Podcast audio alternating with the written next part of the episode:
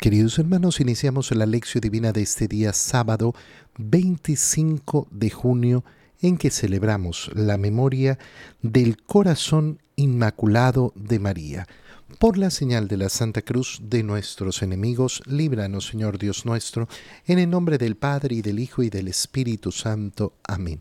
Señor mío y Dios mío, creo firmemente que estás aquí, que me ves, que me oyes.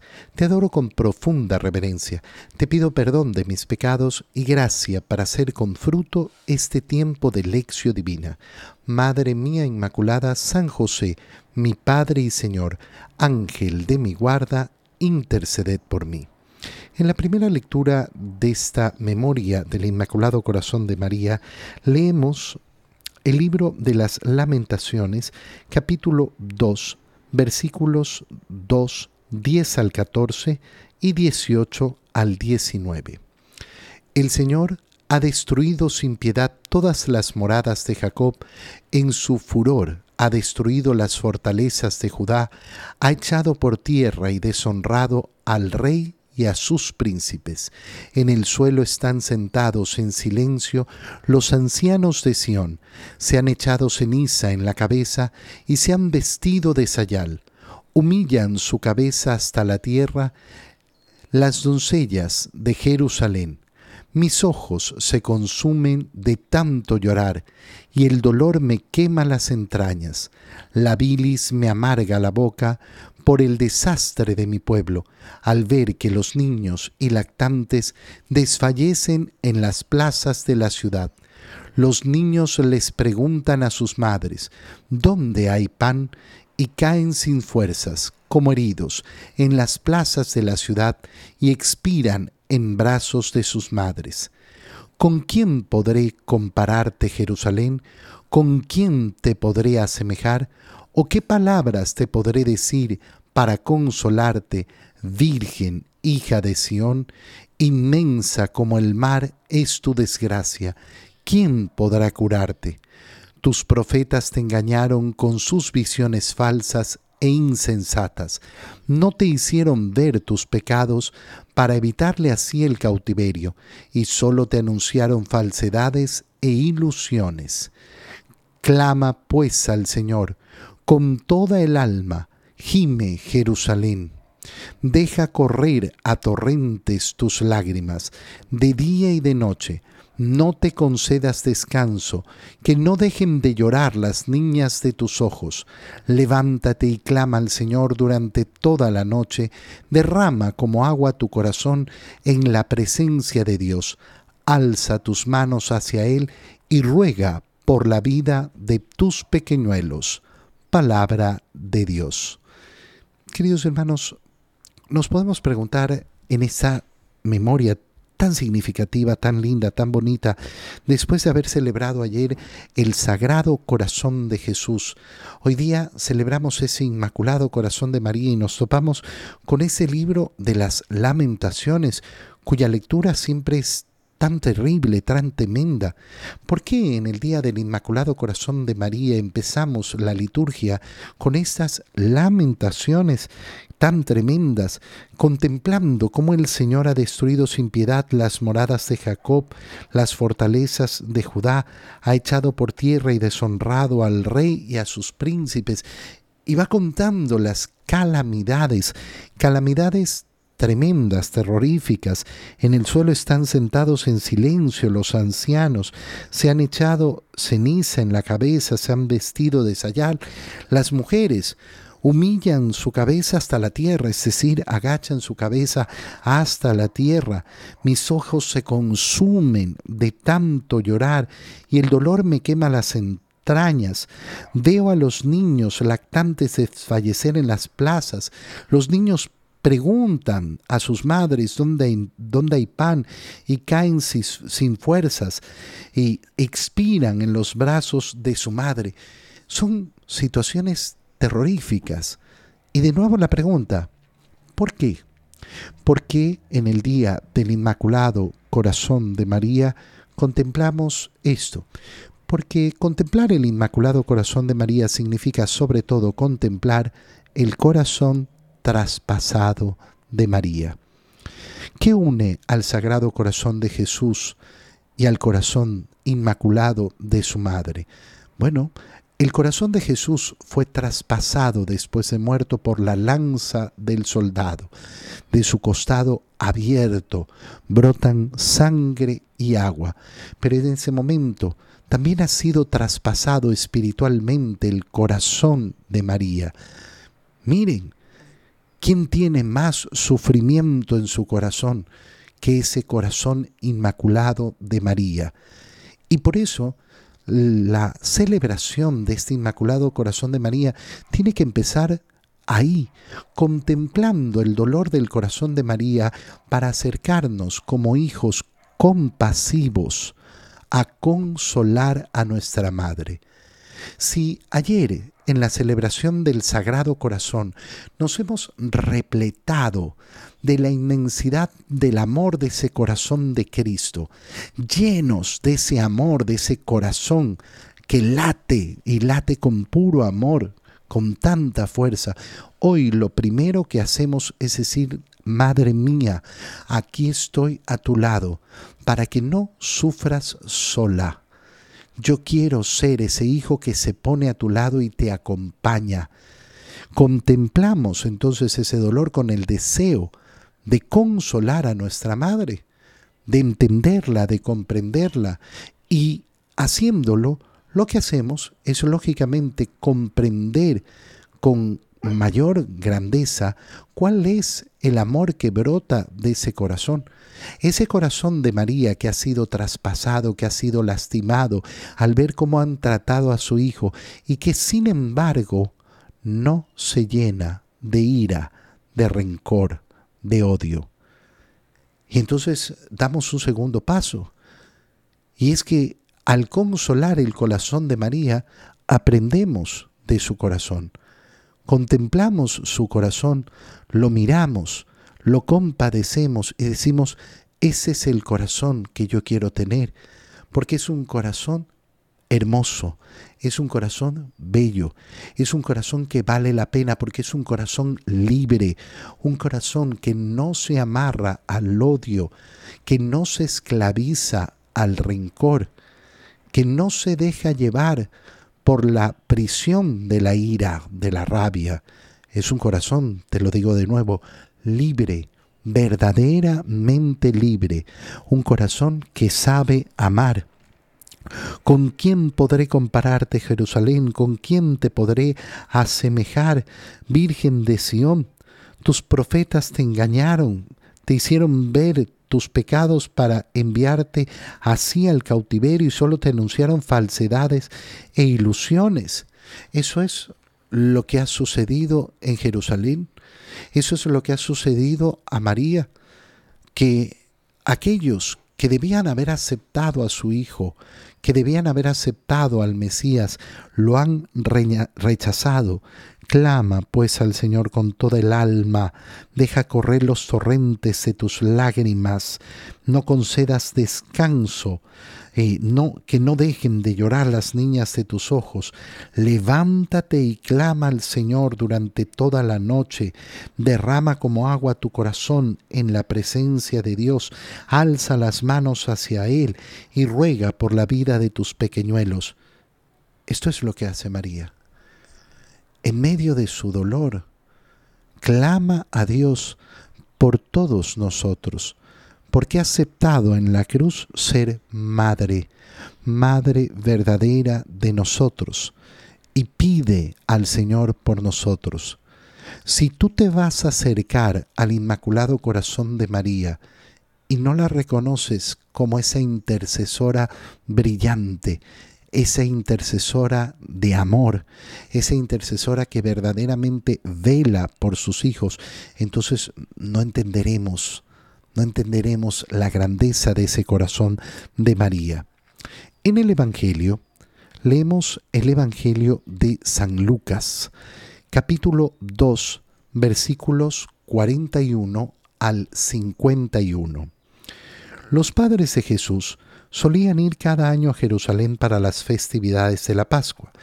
Cuando el niño cumplió 12 años, fueron a la fiesta según la costumbre Pasados aquellos días se volvieron, pero el niño Jesús se quedó en Jerusalén, sin que sus padres lo supieran. Creyendo que iba en la caravana, hicieron un día de camino.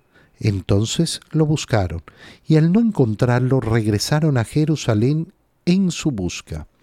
Al tercer día lo encontraron en el templo sentado en medio de los doctores escuchándolos y haciéndoles preguntas. Todos los que lo oían se admiraban de su inteligencia y de sus respuestas. Al verlo, sus padres se quedaron atónitos y su madre le dijo, Hijo mío, ¿por qué te has portado así con nosotros?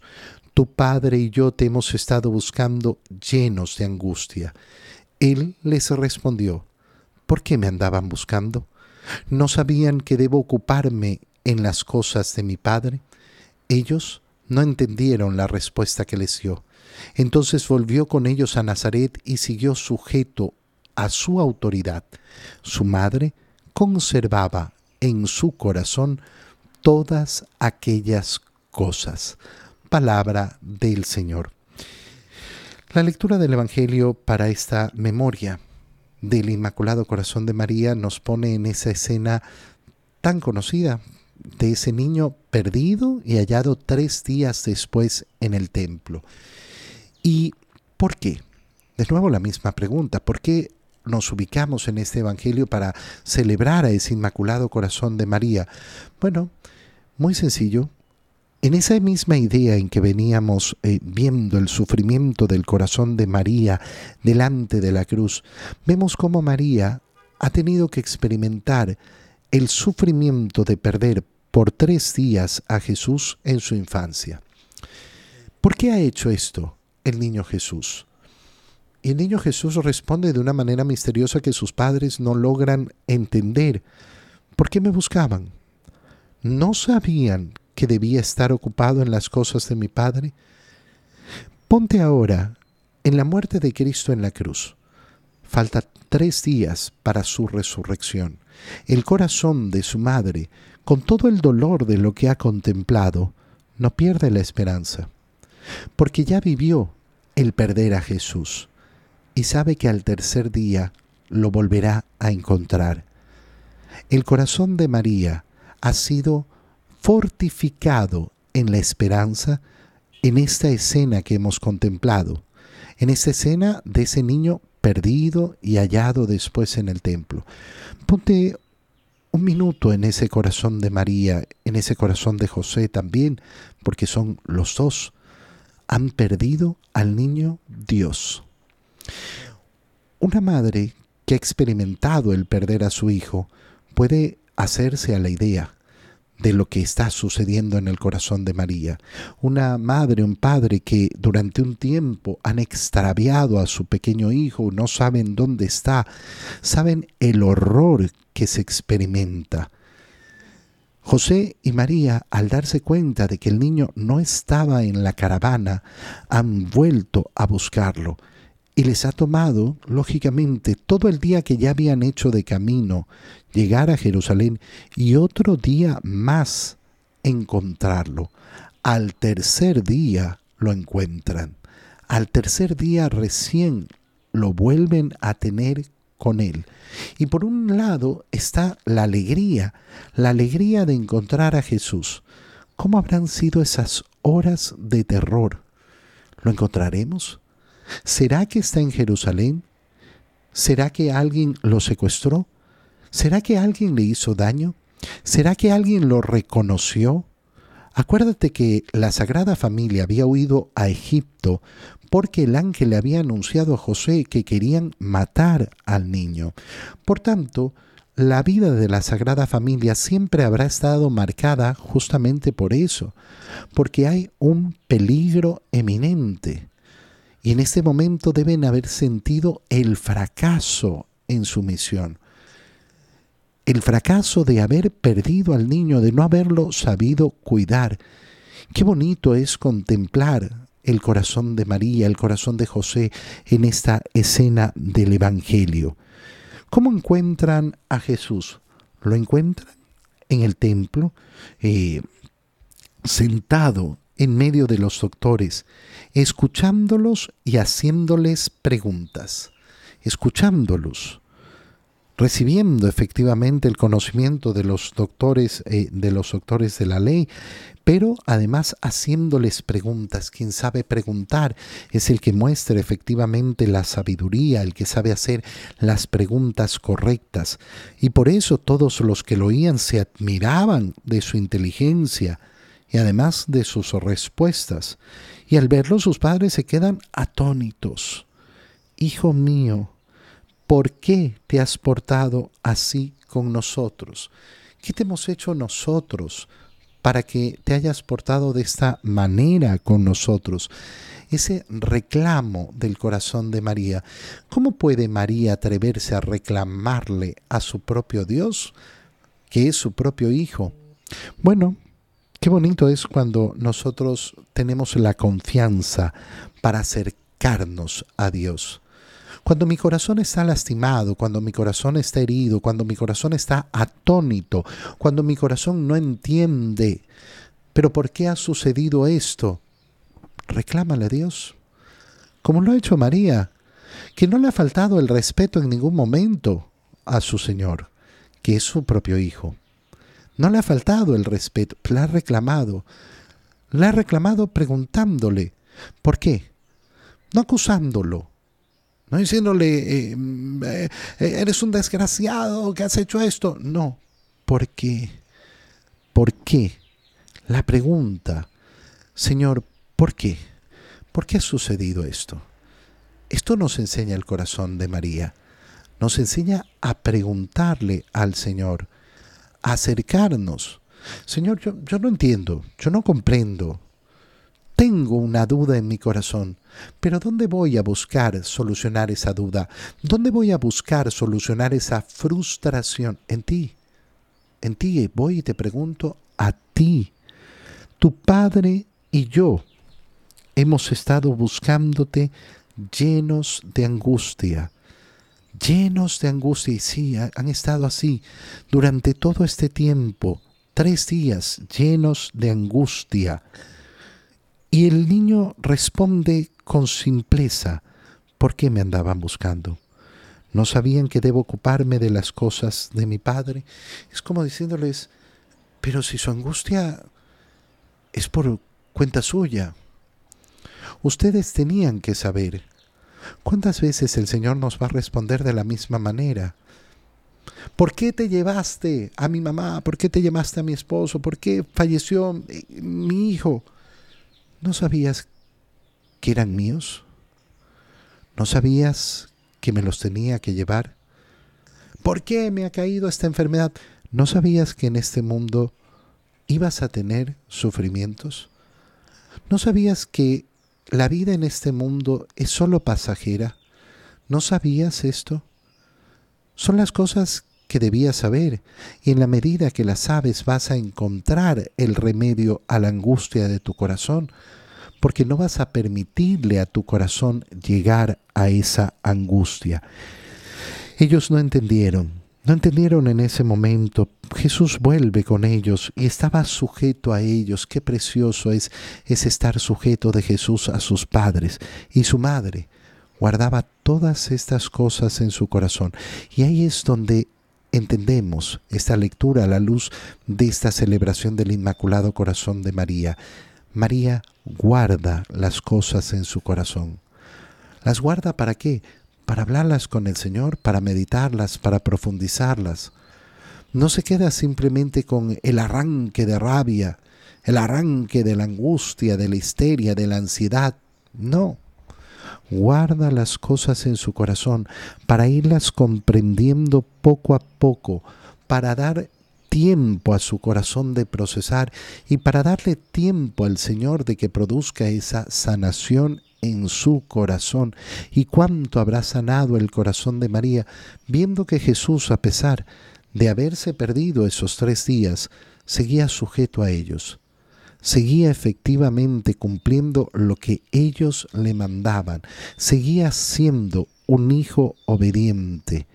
Y veía entonces en esa obediencia cómo Jesús siempre iba a obedecer en primer lugar la voluntad del Padre. Te doy gracias, Dios mío, por los buenos propósitos, afectos e inspiraciones que me has comunicado en este tiempo de lección divina. Te pido ayuda para ponerlos por obra. Madre mía Inmaculada, San José, mi Padre y Señor, Ángel de mi guarda, interceded por mí. María, Madre de la Iglesia, ruega por nosotros. Queridos hermanos, un feliz día del Inmaculado Corazón de María para todos.